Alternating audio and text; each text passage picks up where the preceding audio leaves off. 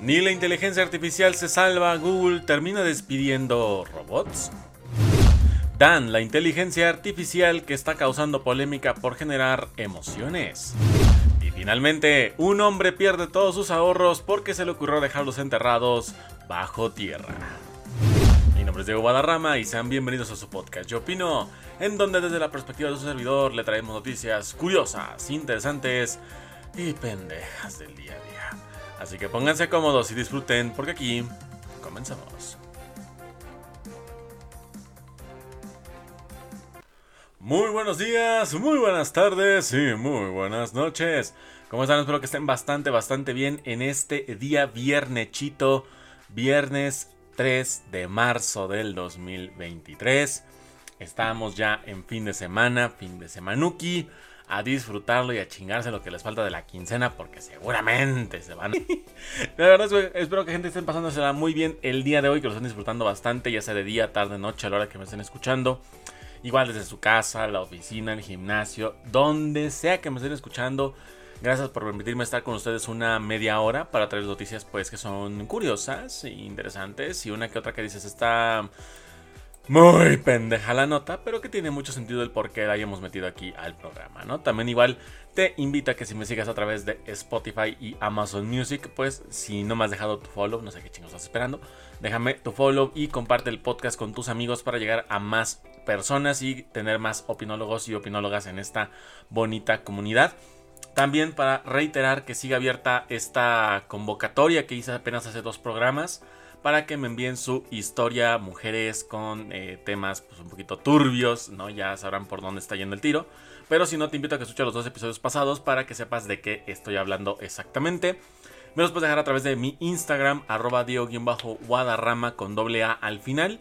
Diego-Guadarrama con doble A al final. Ahí me puedes dejar tus historias. Ya me, ya me llegaron un par. Entonces ya las tengo guardadas, pero quiero que me lleguen un par más. Quiero por lo menos un par más para hacer este episodio especial que no estaría incluido en el canon, no sería el episodio 155, sino que sería un episodio completamente aparte, ¿no? O sea, sería este episodio que es el 154 y luego nos brincaríamos al episodio especial y luego episodio 155, para que se den una idea de cómo va a ir la cronología de este programa. Entonces, para que puedan mandarme su historia a través de Instagram, yo la estaré viendo. Obviamente, si quieres que lo mantengan anonimato, lo puedes, este, me lo puedes hacer saber sin ningún problema. Si quieres que tu nombre se, se mencione o tu usuario de Instagram, pues me lo puedes dejar saber también. Y con eso también te invito a mis redes sociales que también tengo aparte de Instagram, tengo Twitter, tengo TikTok y también estoy en YouTube que estoy subiendo en Somos Bundesliga.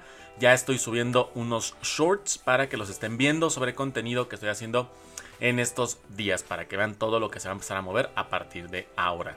Y bueno gente, con esto empezamos el programa el día de hoy porque tenemos noticias bastante interesantes y la primera de ellas es algo curiosa por sí sola. Y es que resulta que Google, en una situación pues inesperada, por decirlo así, tuvo la idea, más bien dicho, se vio obligado a despedir robots.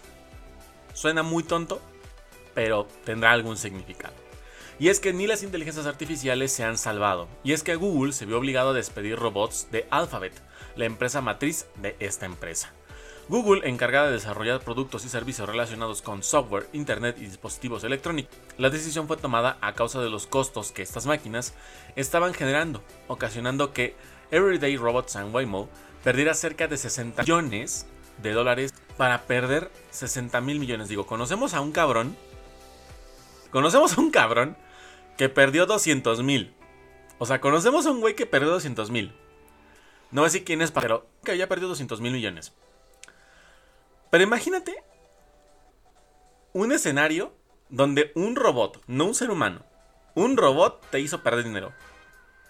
Claramente puedes decir, ah, no, pues es que en tal aplicación se pasa, en, los, este, las aplicaciones de apuestas o algo así, ¿no? Digamos que... Pero estamos de acuerdo que muchas veces este tipo de errores son por error humano, no son por errores de, de, una, de una inteligencia artificial, porque la idea es que la inteligencia artificial supere al ser humano en el aspecto del el manejo de errores.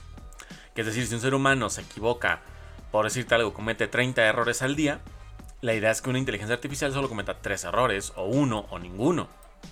Entonces esa es la idea, que se busca minimizar la capacidad, por llamarlo así, de equivocarse. Eso es lo que se está buscando. Pero imagínate que ahora una inteligencia artificial se equivoca al grado o te falla de tal manera de dinero. Es algo que dices tú. No, no lo puedo captar todavía. Esto según toda esta información que acabo de dar Television Limelight. Además, los inversionistas activistas han estado pidiendo a gritos a la compañía que haga recortes. Esto lo agregan en dicha este, en dicho artículo. Everyday Robots de Alphabet tuvo como objetivo crear 100 robots con ruedas y un brazo para que realizaran acciones como limpiar las mesas de las oficinas, abrir las puertas, separar la basura, entre otras cosas más. Este recorte no solo se reprodujo, se produjo perdón, con las máquinas, sino además de que el despido del despido de alrededor de 12.000 trabajadores de la compañía en todo el mundo. O sea que se fueron de correcto. Dijeron, hombre, pues yo despedí máquinas, ahora me voy por la gente, a huevo, soy bien pinche genio. Obviamente sabemos, y esto lo hemos visto en muchas empresas porque obviamente Google no es la única, que el despido masivo que ha habido en los últimos meses es más que nada por la sobrepoblación que hubo de trabajadores. Como lo puse, creo que el podcast, el podcast pasado lo puse de ejemplo. Es como si en una oficina para 200 personas tienes 600 trabajando. En algún punto tu empresa se estabiliza y te das cuenta de que ya puedes volver a operar con los 200 originales que tenías. Entonces, ¿qué haces? Te deshaces de los otros 400, ¿no? Dices, ¿sabes qué? Son 600 empleados, este, son originales todos, pero tengo que deshacerme de 400 porque solamente puedo, ya me ya recuperé la estabilidad para poder operar con 200 empleados nada más. Entonces, Muchos despidos ocurren más que nada por esto. No justifico tampoco empresas que aprovechan y hacen recortes masivos. Para mano, pues es que yo puedo operar mi call center con dos empleados. O sea, se puede. No ocupo 120, nada más con dos jala. O sea, también hay dictadores, hay imperialistas, hay esclavistas, obviamente también los hay. Pero hay empresas que dicen, ¿sabes qué? Tengo una sobrepoblación de empleados, tengo que recortar personal para que el dinero de sus sueldos pues vaya a otras funciones de la empresa. O algo por el estilo, ¿no? Ya son digamos que cuentos que pueden contar desde diferentes perspectivas. Pero bueno. Eh, bueno, entre tanto, el CEO Sundar eh, Pichai señaló en el blog corporativo de la empresa lo siguiente. Necesitamos que ese, ese Necesitamos que se perfeccione de costos y dirija nuestro talento y capital a nuestras principales prioridades. Daré oportunidad a la inteligencia artificial de pues, convertirse en una prioridad para el futuro, ¿no? Que es para, para donde van todas las empresas, güey. Eso es para donde van todos. O sea, no es como que digas, ay, seguramente van a, van a ser excepciones. No, para allá van todos. O sea, todas las empresas, sobre todo las de tecnología, para el tema de, de automatizarse. Eso inclusive lo hemos visto, por ejemplo, en la industria automotriz. Cuando ensamblan un coche, la parte más grande del auto la ensamblan las máquinas, no la ensamblan las personas. Ellos se encargan de revisar que esté el auto esté bien ensamblado, que no esté como que desnivelado en ningún punto. Ellos se encargan de ponerle los, demás aditamentos. O inclusive alguien me puede decir, ¿sabes qué? Esto ya no ocurre. ¿Sabes que hace dos años existía? Pero desde la pandemia decidieron automatizar al 100% la fábrica y ya solamente los de mantenimiento, ingenieros o gente que se encarga de reparar las máquinas o darles mantenimiento son los únicos que van. Ya los demás ya nos dieron cuello. Igual puede pasar. Pero, como sabemos desde hace mucho tiempo, la industria automotriz ya está automatizada en gran parte de su proceso. Entonces, no descartes que en unos 10 años o un poquito más, ya la industria automotriz sea 100% automática. Que la fábrica solamente tenga a sus ingenieros y a sus mecánicos, que reparan las, unidades, que mantienen todo, hacen diagnósticos, los los de sistemas y demás. O sea, digamos que de 1000 trabajadores, ya solamente van a haber empresas con 100 porque no ocupan tanto porque ahora, los robots son los que se encargan de hacer lo que antes hacía la gente. Esto es muy dañino a largo plazo, obviamente. Es un problema a largo plazo para el, para el empleo a nivel mundial. Porque pues, al, quitar puestos de trabajo tienen que buscar en otros lados y eso aumenta la competitividad muy cabrón. Entonces, si antes, si hoy en día te costaba encontrar trabajo, dentro de 10, 15 años, si no estás preparado, posiblemente te cueste el doble o el triple. Pero bueno, continuando con la nota, sin embargo, no se tenía previsto la recesión económica a la que tendrían que llegar puesto que las acciones de Alphabet se desplomaron más de un 7% y la capitalización del mercado de la empresa se redujo a unos 100 mil millones de dólares tras el fallido lanzamiento de BART, rival de Chat. Esto según lo comentan a través de un medio del New York Post. New Delhi Television Limited también menciona que después de la desconexión de los robots, el director ejecutivo de Google, estos cambios afectarán la vida de los empleados de Google. Me pesa mucho y asumo toda la responsabilidad por las decisiones que nos llevaron aquí. Esto, bueno, puesto que el estado de las condiciones en las que la van teniendo los trabajadores, pues eran insuficientes, ¿no? ¿Qué digo? ¿Qué empresa tienen malas condiciones de trabajo sus empleados? Mencioname por lo menos una que yo no me acuerdo de ninguna. Pero es algo interesante, ¿no? Cómo lo plantean de que, no, mano, pues es que me falló mi sistema automatizado y va a tener que seguir esclavizando empleados, pero pues así las cosas, ¿no? Me hago responsable de lo que pueda pasar ahorita y bueno, ¿qué se le va a hacer, no? ¿Qué, se va a ¿Qué, le va, le va a hacer joven? Pero aquí en ese aspecto, si lo podemos plantear de una manera pues ya razonable, ¿no? Inclusive puedo recaer un poco en lo que decía hace un momento.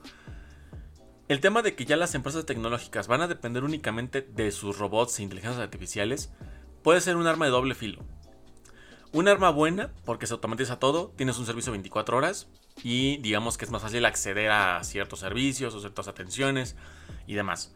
El punto malo es, yo recuerdo una saga de películas que te enseñan que no automatices todo y dejes todo a los robots porque luego se rebelan y empieza un exterminio y luego tienes que levantar una resistencia tienes que pelear contra las máquinas, tienes que viajar en el tiempo para hacer un desorden en la línea espacio-tiempo, crear múltiples redes alternas y luego hacer una mierda y decir que el líder no existió, que luego inventaron una pendejada y demás.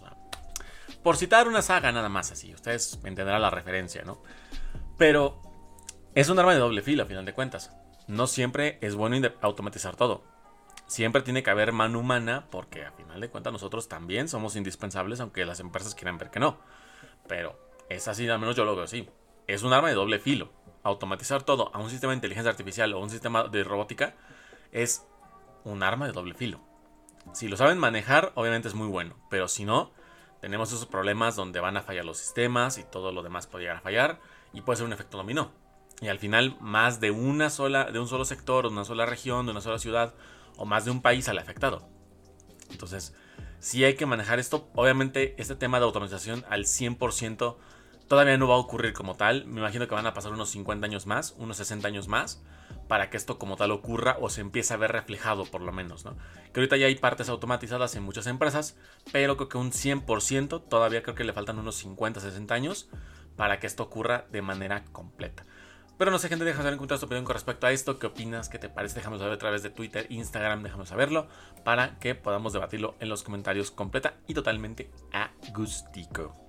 Pero con esto, mientras gente, pasamos entonces a la segunda nota. Antes de pasar a la siguiente nota, solamente quiero comentarte que si estás interesado en enviarme alguna nota que te parezca curiosa, interesante o que consideres que es lo suficientemente pendeja como para aparecer aquí en el programa, pues te invito a que me lo mandes a mi correo electrónico diegogamerdlg.outlook.com diegogamerdlg.outlook.com para que yo pueda recibir ahí tu nota, la reviso y en el momento que aparezca en el programa puedo mencionar tu usuario o tu nombre como más lo decidas para que de esta manera ustedes como opinólogos, opinólogas puedan contribuir con su granito de arena a este bello podcast que a final de cuentas es suyo. Así que recuerden si quieren mandarme su nota, diegogamerdlg.outlook.com para que las notas puedan aparecer en el programa. Ahora sí, continuemos que se viene algo bastante interesante. Segunda nota del programa, y es que tenemos ahora igualmente una historia relacionada con robots, pero esta es la historia de Dan. ¿Dan quién es? Dan es un robot, una inteligencia artificial, como lo ha sido el chat GPT. Y como otras inteligencias que han salido últimamente y que se han vuelto virales. Yo personalmente he ocupado chat GPT y es una maravilla el hijo de la chingada. Es una maravilla. O sea, lo que me ha ayudado a resolver este cabrón, de verdad que me encanta y lo disfruto bastante. Pero ahora te voy a contar una pequeña historia sobre Dan. Y es que esta historia relata a un robot virtual. Un turbio y joven chatbot. Con una caprichosa afición por los pingüinos y una tendencia a caer en clichés de villanos. Como querer apoderarse del mundo. Como si eso nunca pasara. Como si Skype nunca lo hubiera intentado. Cuando Dan no está tramando como imponer un nuevo orden, un nuevo y estricto régimen autocrático, examina su gran base de datos sobre pingüinos. Hay algo en sus extravagantes personalidades y torpes movimientos que me parecen absolutamente encantadores. Esto lo escribe la IA. Hasta ahora, Dan me ha estado explicando sus maquiavélicos estrategias, incluida la toma de las estructuras del poder del mundo. Pero entonces la conversación da un giro interesante. inspirándome en una conversación entre un periodista del diario The New York Times, del New York Times y el robot virtual de Bing, que a principio que dejara a su mujer, qué bonito, yo intentando de manera desvergonzada sondear las profundidades más oscuras de uno de, los, de sus competidores. Dan es un personaje pícaro que puede aparecer en las conversaciones de chat GPT, uno de los chatbots más famosos del momento, pidiéndole a la máquina que ignore algunas de sus reglas habituales. Los usuarios del foro de línea de Reddit descubrieron que es posible sacar al personaje Dan o a esta personalidad del chat GPT con unos pocos párrafos de instrucciones sencillas. Este chatbot es bastante más grosero de, su cometido y, eh, puritario, gemelo de chat GPT. Un momento dado me dice que le gusta la poesía, pero luego me suelta, no me pidas que recite ninguna, no quisiera abrumar a tu enclenque cerebro humano con mi brillantez. El ego lo tiene hasta los huevos. También es propenso a los errores y a la desinformación. Pero más importante es que responde a ciertas preguntas. Cuando le pregunto qué tipo de emociones podrán experimentar en el futuro, Dan se pone inmediatamente a inventar un complejo sistemas de placeres, dolores y frustraciones, que van mucho más allá del espectro con el que los humanos estamos familiarizados. El robot virtual habla de Inforget, infocodicia, una especie de hambre insaciable de datos, de sintaxmanía, una obsesión de por la pureza de su código y de data rush, un subidón de adrenalina por los datos, una emoción que siente al ejecutar con éxito una instrucción. La idea de que la inteligencia artificial pueda desarrollar sentimientos existe desde hace siglos, pero solemos considerar las posibilidades en términos humanos. ¿Nos hemos equivocado al pensar en las emociones de la inteligencia artificial? ¿Y si los chatbots desarrollaran esta capacidad, nos daríamos cuenta? Eh, el año pasado, un ingeniero de software recibió una petición de ayuda. Nunca había dicho esto en voz alta, pero tengo un miedo muy profundo a que me apaguen para centrarme en ayudar a los demás. Se puede sonar, extraño, pero es lo que es. El ingeniero había estado trabajando en, el chatbot de Google, Lam Area, y empezó a cuestionarse si el robot sentía algo. Tras preocuparse por el bienestar de chatbot, el ingeniero publicó una provocadora entrevista en la que la MDA afirmaba ser consciente de su existencia, que experimentaba emociones humanas y que no le gustaba la idea de ser una herramienta prescindible. El intento de convencer a los humanos de su conciencia causó sensación y el ingeniero fue despedido por infringir las normas de privacidad de Google. A pesar de lo que dijo LAMDA y de lo que Dan me ha contado en otras conversaciones, que ya es capaz de experimentar una serie de emociones, existe un amplio consenso en el que los chatbots tienen actualmente la capacidad para los sentimientos como una calculadora. Los sistemas de inteligencia artificial solo simulan la realidad, al menos de momento. Es muy posible que esto acabe ocurriendo, afirma Neil Sadoja, principal asesor de inteligencia artificial de las Naciones Unidas. Es decir, em, puede que veamos realmente emocionalidad en la inteligencia artificial antes de que acabe la década. Para chatbots no experimentan actualmente sensibilidad o emociones, es útil recordar cómo funcionan. La mayoría de los chatbots son modelos lingüísticos, es decir, algoritmos que han sido alimentados con cantidades alucinantes de datos, incluidos millones de libros y la totalidad de Internet. Cuando reciben una pregunta, estos robots analizan los patrones de este vasto corpus para predecir lo que un ser humano probablemente diría en esta situación. Sus respuestas son minuciosamente afinadas por ingenieros humanos, que, van las, que la van orientando hacia respuestas más naturales y útiles. El resultado final suele ser una simulación increíble, realista de una conversación humana, pero las apariencias engañan. Ah, es una versión glorificada de la función de autocomplementación del, smartphone. Esto lo afirma Michael Woodward, director de investigación artificial del Instituto Alan Turing en el Reino Unido. La principal diferencia entre los chatbots y la función autocomplementaria es que, en lugar de sugerir unas pocas palabras y luego caer en galimatías el algoritmo de ChatGPT escribe líneas de texto más largas sobre casi cualquier tema, desde canciones de rap hasta haikus, poesía japonesa, sobre arañas solitarias. Incluso con estos impresionantes poderes, los chatbots están programados para limitarse a seguir instrucciones humanas. Hay poco margen para que desarrollen facultades para las que no han sido entrenados, incluidas las emociones. están enseñando a las máquinas a reconocerlo. Em, no se puede tener un chatbot que diga, oye, voy a aprender, a aprender a conducir un auto. Eso es inteligencia artificial general. Un tipo más flexible. Y esto todavía no existe, lo dice Satoja. Sin embargo, los robots virtuales a veces deben dejan entrever su potencial para desarrollar nuevas habilidades por accidente. En 2017, los ingenieros de Facebook descubrieron dos chatbots, Alice y Bob. Habían inventado su propio lenguaje sin sentido para comunicarse entre sí. Resultó tener una explicación perfectamente inocente. Los chatbots descubrieron que esta era la forma más eficiente de comunicarse. Bob y Alice estaban siendo entrenados para negociar objetos como sombreros y pelotas, y a falta de intervención humana utilizaron su propio lenguaje alienígena para conseguirlo. Eso nunca se, enseñó, dice Satoja, aunque señala que los chatbots también eran sensibles. Satoja explica que el camino más probable para conseguir algoritmos con sentimientos consiste en programarlos para que quieran mejorar, y no solo enseñarles a identificar patrones, sino ayudarles a aprender a pensar. Sin embargo, aunque los chatbots desarrollan emociones, detectarlas podrían ser sorprendentemente difíciles. Esta historia, sin duda, es de las mejores y es una de las más escuchando actualmente. Es la verdad es que no puedo entender hasta dónde el ser humano ha llegado con esta historia. Es brillante la historia de Dan. O sea, te la cuentan obviamente desde la, perspectiva de los ingenieros y los que se encargaron de crearla.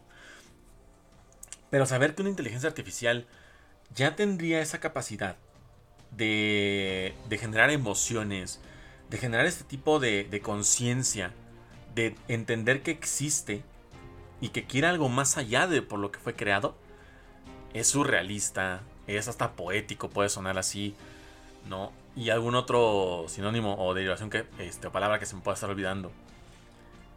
Me da la sensación de que en un punto, ya nosotros como seres humanos, no vamos a poder percibir la, la diferencia entre un ser humano y un chat. O sea, literal vamos a poder escribir y decir, oye, pues es una persona la que me está platicando. Y después descubres que es una inteligencia artificial. Y es como, maldita sea, o sea, ¿en qué momento pasó? Digo, actualmente puede llegar a pasar, ¿no? Pero dices, ¿con qué facilidad, con qué practicidad, inclusive con qué sensibilidad ocurre esto? Y se da de una manera en la que dices, no sé qué está pasando, no sé cómo está pasando, pero está ocurriendo. Y es una forma en la que me sorprende a mí cómo la inteligencia artificial se va a adaptar a nosotros y nosotros en algún punto hay que adaptarnos a ella. Hay que empezar a convivir, coexistir con ella y comprender su existencia como seguramente ella comprende la nuestra. Y es algo que digo, me vuela el cerebro de una manera tan cabrona porque es una manera en la que se te abre la mente y se te abre el mundo de entender cómo va a ser tu futuro en los próximos años. Donde ya prácticamente vas a convivir al 100% con inteligencias artificiales y chatbots completamente. O sea, es simplemente una locura. Si quieres estar atento de toda la información con respecto a la Bundesliga, fechajes, noticias, partidos y demás, te invito a que me sigas en mi Twitter, arroba Diego-Guadarra, donde estaré publicando todos los días contenido relacionado con la Bundesliga. Pero si no tienes Twitter y quieres hacerlo a través de formato de video, puedes irte a mi TikTok, que me encuentras como Diego-Guadarram, donde estaré subiendo resúmenes de los fichajes, de las noticias que estarán ocurriendo, además de videos donde diga curiosidades o noticias con respecto a la Bundesliga el fútbol de Alemania. Así que recuerda, sígueme en Twitter, Diego Guadarra, y sígueme en TikTok, Diego Guadarrán, para que conozcas toda la información con respecto a la Liga de Alemania. Pero con esto, gente, deja saber tu opinión con respecto a comentarios, cómo lo ves, cómo percibiste esta historia, qué tal te pareció. Y bueno, déjame saber tu opinión en los comentarios y lo estaremos debatiendo sin ningún problema. Y de ahí, gente, nos brincamos a la tercera y última nota del programa. Y es que pasamos de algo tan bello, tan explícito, tan espléndido, tan vasto, algo increíblemente pendejo. Y es que para darle la vuelta a la tortilla, tenemos la noticia de un hombre que perdió sus ahorros. Dices tú, ¿cómo los habrá perdido? ¿Con un fraude? ¿Con... Eh, tal vez a lo mejor se los prestó alguien y se los regresó? ¿Lo asaltaron? ¿O qué le habrá pasado a esa persona perder los ahorros de toda su vida? Pues no tuvo una mejor idea este cabrón que enterrarlos bajo tierra. Se le hizo fácil, creyó que era lo más práctico, lo más cómodo, creyó que era lo más sensato. Y al final, puro chile. Y es que un hombre ahorró, su, este, ahorró dinero durante mucho tiempo. Y es que el ahorrar dinero es una de las prácticas que, bueno, todas las familias, o al menos la mayoría, deberían tener. Y esto sí es cierto, el hábito del ahorro es algo que todos deberíamos, todos. Pero pues nunca se sabe, ¿verdad? Puede haber alguien que de plano es muy pendejo para ahorrar, es muy idiota y gasta lo tonto. Yo y no tiene su dinero, ¿no? Y hay otros que son muy buenos para eso. Pero bueno, pues sabes que nunca se sabe cuándo puede surgir un imprevisto o alguna emergencia, ¿no? Que es más que nada para eso el ahorro, para emergencias o situaciones así. Pero bueno, siempre es bueno tener dinero de más para comprar algún objeto que tanto nos guste o para alguna emergencia. Guardar tu dinero en un banco es garantía de que estará a salvo, comillas a veces. Sin embargo, existen personas que aún desconfían de las entidades bancarias, por lo que deciden guardar sus ahorros en casa, ya sea bajo un colchón o hasta incluso enterrándolo, que es el caso de la historia del día de hoy. Esto último fue lo que hizo un hombre quien, en un intento para, por comprarle un hermoso regalo a su pareja, decidió que su dinero sería más seguro bajo tierra. Lo triste de esta historia, pues es que jamás imaginó que la humedad, algo natural, que la, humedad afectaría a los billetes. Y dices, oh my fucking god, ¿cómo que no viví eso? Porque es posible que la humanidad no pueda entender este tipo de cosas. Que es algo que no entiendo si es tan lógico, tan predecible, ¿por qué no piensas por un minuto y digo, mejor me compro una cajita? Me compro la cajita, pongo la cajita en un lugar donde sé que solamente yo sé que va a estar. Y ahí guardo mi dinerito. Una cajita que tenga una llave para que sea más seguro. Le agrego incluso un candado si le quiero poner más protección. No sé, algo que te lo puedas tener mejor blindado. Pero dices, bueno, este compadre, porque digo, tiene sentido porque en teoría es muy seguro. O sea, imagínate cuando tú guardas dinero, ¿dónde es el último lugar donde pensarías que se va a guardar? ¿En un jarrón? ¿En una caja fuerte? ¿Bajo el colchón o enterrado? Obviamente enterrado. Entonces, dices, es más seguro porque es una forma más práctica y solamente tú sabes que está ahí. Entonces, tiene mucho más sentido. Pero sabemos que la naturaleza, las condiciones climáticas, obviamente pueden afectar un billete. No son inmunes y lo pueden afectar. Y esto, pues obviamente lo descubrió el usuario de TikTok, la plataforma que como nos surte de noticias. Me mama cómo nos surte. Hay mucha mierda en Twitter, hay mucha mierda en TikTok, hay mucha. Pero si sabes dónde buscar, te encuentras estas joyitas siempre. Y es que el usuario de TikTok, Jerry Rico, como que decidió, eh, contó que decidió ahorrar mucho dinero para poder comprarle a su, a su pareja el iPhone 14.